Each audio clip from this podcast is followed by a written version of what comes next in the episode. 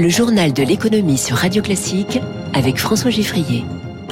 Avec DNCA Finance, maison d'épargne de valeur.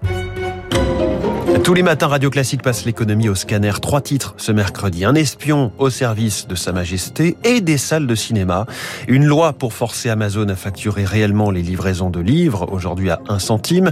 Et puis un seul distributeur de billets, mais trois logos de banque. Projet de mutualisation du réseau des DAB. Dans cinq minutes, le Focus Echo de Radio Classique. Les tarifs de l'assurance, auto, habitation, santé. À quoi s'attendre en 2022 Réponse avec les données d'assureland.com. Son cofondateur est avec nous à 6h45. Classique. Journal de l'économie qui démarre avec un homme qu'on ne présente plus. Il le fait très bien tout seul. Bond. James Bond. 18 mois après sa date théorique de sortie, voici enfin Mourir peut attendre, le tout nouvel épisode de 007.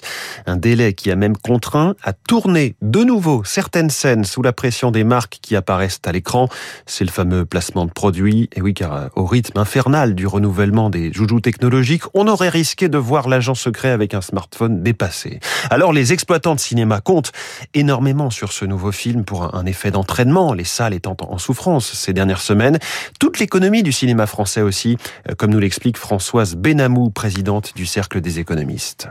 On a ce système de redistribution qui fait qu'un blockbuster américain, c'est important à la fois pour les chiffres de fréquentation, mais aussi pour les recettes du CNC qui vont ensuite euh, abonder toute la chaîne de valeur dans le cinéma. C'est clair que quand la fréquentation baisse, ce qu'on appelle la TSA, c'est-à-dire la taxe qui est prélevée sur le billet, qui est de l'ordre d'à peu près 12%, elle est moindre les recettes sont moindres et euh, c'est une déperdition de l'ordre de 90 millions hein, pour l'année 2020. Donc c'est beaucoup.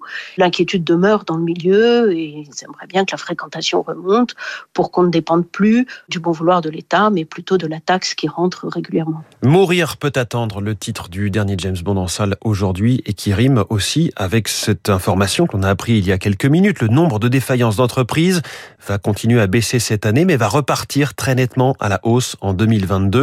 Moins 6% cette année dans le monde, moins 17% en France. Ce sera l'an prochain selon Euler Hermès, 40% de défaillances en plus en France et 15% de plus dans le monde. On vous parlait récemment des Ouigo Rose, le low cost de la SNCF sur les lignes à vitesse normale. Flixbus pourrait ajuster son offre pour répondre à cette nouvelle concurrence et rester compétitif. Le livre, symbole d'un jeu du chat et de la souris depuis des décennies entre libraires et acteurs bien plus gros, 40 ans après le prix unique du livre, Place à une loi instaurant un tarif minimum pour l'expédition de livres à domicile. Amazon et la FNAC sont dans le viseur. Émilie Vélès, la proposition de loi est étudiée cet après-midi par l'Assemblée.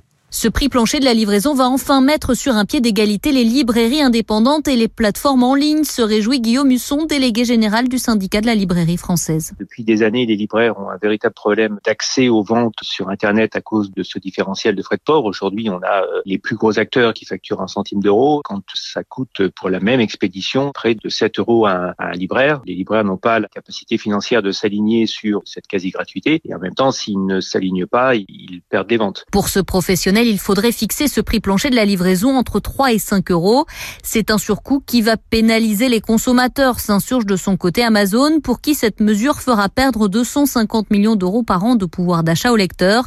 Un problème dont a bien conscience Géraldine Bagné, députée modem de Mayenne et rapporteur du texte. Le tarif ne pourra pas être trop élevé au risque de perdre le client. L'objectif n'est pas de décourager quand même l'achat euh, pour la vente en ligne. Il faudra regarder s'il n'y a pas des, des publics, notamment dans des territoires euh, dépourvus de librairies ou des étudiants qui cherchent parfois des livres rares qui subissent trop fortement cette disposition. Le montant de ce prix plancher devrait être déterminé par l'ARCEP, l'autorité de régulation, et les ministères de la Culture et de l'Économie.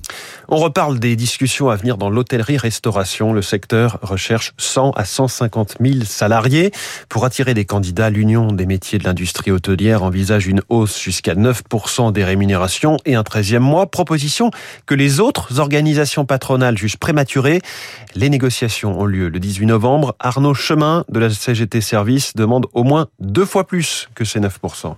Les cadres et agents de maîtrise chez nous commencent euh, leur carrière avec un salaire de 1700 euros brut. Pour nous, c'est vraiment en deçà de ce que méritent euh, les salariés. Donc, on veut des vraies négociations, la majoration euh, du travail de nuit, ce qui n'est pas le cas encore dans les hôtels, cafés et restaurants, la majoration du travail du week-end, ce qui n'est pas encore le cas. Perdre 237 000 emplois en un an, c'est phénoménal. Les employeurs sont au mur, il va falloir, pour une fois, qu'ils sortent le chéquier pour qu'on puisse sortir de cette impasse. L'attention est mise. 6h44, les révolutions à l'œuvre dans le secteur bancaire. Nous parlons ce matin de trois institutions qui réfléchissent à mutualiser leur distributeur automatique de billets.